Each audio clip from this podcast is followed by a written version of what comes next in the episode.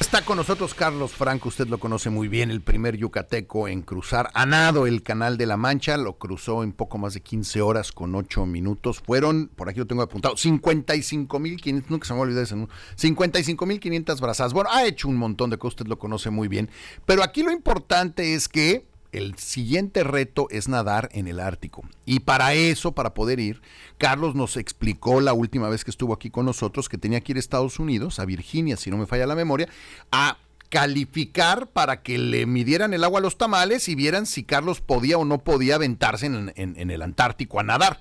Y pues está de regreso y nos va a contar cómo le fue. Carlos. Hola, muy bienvenido. Buenos días, muy buenos días a todo el auditorio. Gracias por permitirme estar aquí expresando y compartiendo la experiencia de haber estado en Washington. En, Washington. Sí, estuve en Washington, en Virginia. En Virginia, del lado de Virginia. Sí, eh, estuvimos en un evento de, la primera Copa de USA, o sea, de, natación en aguas gélidas. Fue una alberca de 25 metros de curso corto en la cual... es la que conocemos como olímpica. La, la semi. La semiolímpica, sí. Eh, ah, se reunieron, aunque sea era un campeonato de Estados Unidos, eh, se reunieron varios nadadores de muchos países, de Rumania, de Canadá, de Rusia, de muchas nacionalidades, y habíamos dos mexicanos allá. Ah, Qué maravilla. dos mexicanos. ¿Y de dónde era el otro mexicano, eh, mujer o hombre? California, una mujer, sí, mm. Ana, Ana Sotoluco, también otra amante de las aguas frías y incursionando igual que yo. No soy el único loco, ¿eh?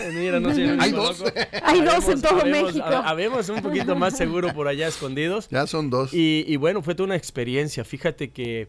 Ahora, déjame nada más entender una cosa. La idea era que tú tenías que ir a nadar y demostrarle al mundo que puedes nadar en aguas gélidas. ¿Para eso tuviste que ir a Virginia? Sí, realmente no es que le tuve que demostrar, sino la AISA, la que nos rige eh, en este deporte, en esta disciplina de aguas gélidas, eh, me pidió una certificación en la cual yo puedo demostrar que, puedo nadar un kilómetro en la Antártica. ¿Y cómo lo voy a hacer? Tiene que ser regido bajo unas eh, condiciones de que y visores de esta institución. Y, los únicos lugares que podía hacerlo era o en Mongolia, eh, nadar en open water o en este campeonato nacional de Estados Unidos. Y obviamente, pues por cercanía, recursos y demás. Digamos. Exactamente. ¿De, qué se trató la prueba? La prueba ¿Cómo, fueron, ¿Cómo te miden? Es una competencia de, varios días. Fueron varias eh, pruebas, 50 metros, 100 metros, 250 metros, 500 metros y el kilómetro. Obviamente, el kilómetro es la prueba estelar. No a cualquier persona le permiten nadarla. Empiezan con las pruebas cortas. Sin embargo, dada mi, solicitud, porque les dije, oye, yo me estoy yendo ya a la Antártica, tengo que dar esa prueba de calificación, me permitieron dar esa prueba que fue la primera del, del, evento. y, y, bueno, la verdad, todo un aprendizaje porque cabe mencionar que nunca había competido en aguas gélidas, nunca había competido en el formato de, de, alberca, de alberca. de mar? no, en, alberca sí he competido, pero en alberca en hielo. Las salidas es, es todo hay muchas cosas similares y muy diferentes. En una alberca, como podrán ver en, la pantalla, métase, métase que pareciera que pareciera como una alberca semiolímpica tradicional. Eh, es, la alberca es igual, nada más parece verano y si tú me dices es verano, estábamos se ve nadando. Muy tranquila, ahí el agua estaba a 3.7 grados y llegué a nadar a 2.8 grados. Una de las diferencias del nado convencional que conocemos en competencias es de que las salidas aquí no son de un banco y, y haces un clavado Aquí hacen una escalera, tienes que bajar, tienes que estar agarrado del borde y, e impulsarte. No se vale clavado. No se vale clavados. Las vueltas de campana que hacemos los nadadores eventualmente y que nos practicamos y practicamos para hacer más rápida la prueba, aquí no está permitida. Tienes que llegar a tocar el borde y volverte a, salir. Los nadadores convencionales tenemos que nadar... Eh, saliendo, hacer unas flechas largas y salir después de las banderas hasta 15 metros. Aquí no, aquí tienes que salir antes de las banderas y continuar nadando. O sea, fueron todo un shock. Porque ¿Para eso son las banderitas? las banderitas ah, son para, para que vayas a guiarte, ah, eh, son 5 metros antes del, toque, para que puedas eh, no golpearte.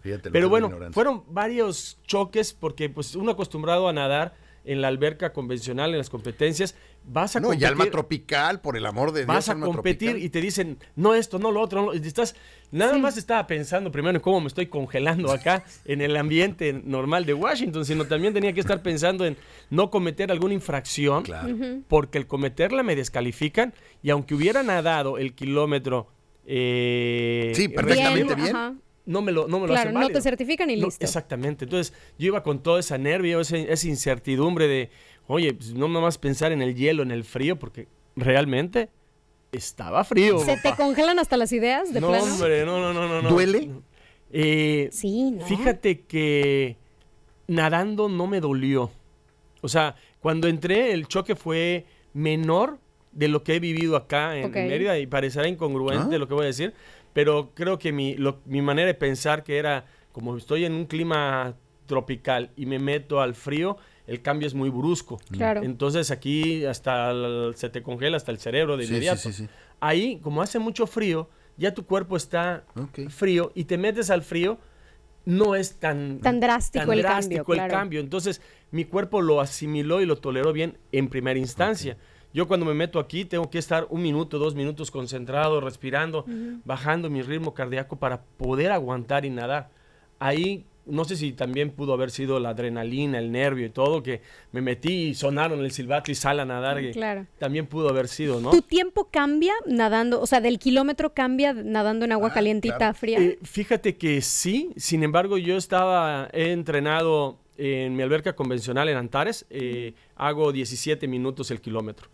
Y en la alberca contracorriente eh, hago 20, 20 minutos, 580 brazadas. Y esas brazadas las junté en, mi, en mi recorrido convencional y eran 580 brazadas, nada más que la distancia es la, es la misma, pero el tiempo es menor en la alberca caliente. Claro. Ok. Y, son, y, y- y en esta alberca 580 Y, y brazadas. en esta alberca hice 20 minutos, los mismos que hago cuando hago mi, mi nado contracorriente, eh, y, y fue el kilómetro. Entonces no estuve tan mal ese, def- ese desfase Claro, de fue tiempo. poquito. eh, de tres minutos, no, sí es considerable. Natación, tres minutos es considerable. Oye, pero para este, el cambio de temperatura. pero para el cambio de claro, temperatura es como nadar contra corriente, literalmente. es nadar contra, contra corriente. Y fíjate que, que el- el- me preguntaste las sensaciones. La sensación no fue la entrada, sino cada vez, cada metro que iba avanzando, el agua vas perdiendo calor y el agua la vas sintiendo más fría. Ah, Hubo un momento después de los 500 metros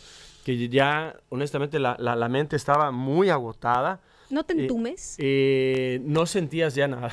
Ahora sí que Sí, eh, estabas dando las brazadas y, y como el ácido láctico te, te- te hubiera ganado, pero no es el ácido láctico porque no has hecho un esfuerzo tan grande, sino es el No, no, es el frío shock. que te está provocando. La prueba duró, te digo, el kilómetro a los 750 metros ya las ideas se te estaban congelando, la cara, la boca, el- el- los dientes, Ah. estaba, no, no, no, no se toleraba el frío, no tanto en el cuerpo, sino en la En parte del, Sí, claro. De, de la cara, ¿no? Sí, porque además no te puedes meter con traje de neopreno ni nada. no, no, no, todo esto es nada más la gorrita de natación, Sí, tus sí, gogles, tu... Como decían los como españoles, siempre. y cubriéndote las vergüenzas. Nada más, puras vergüenzas.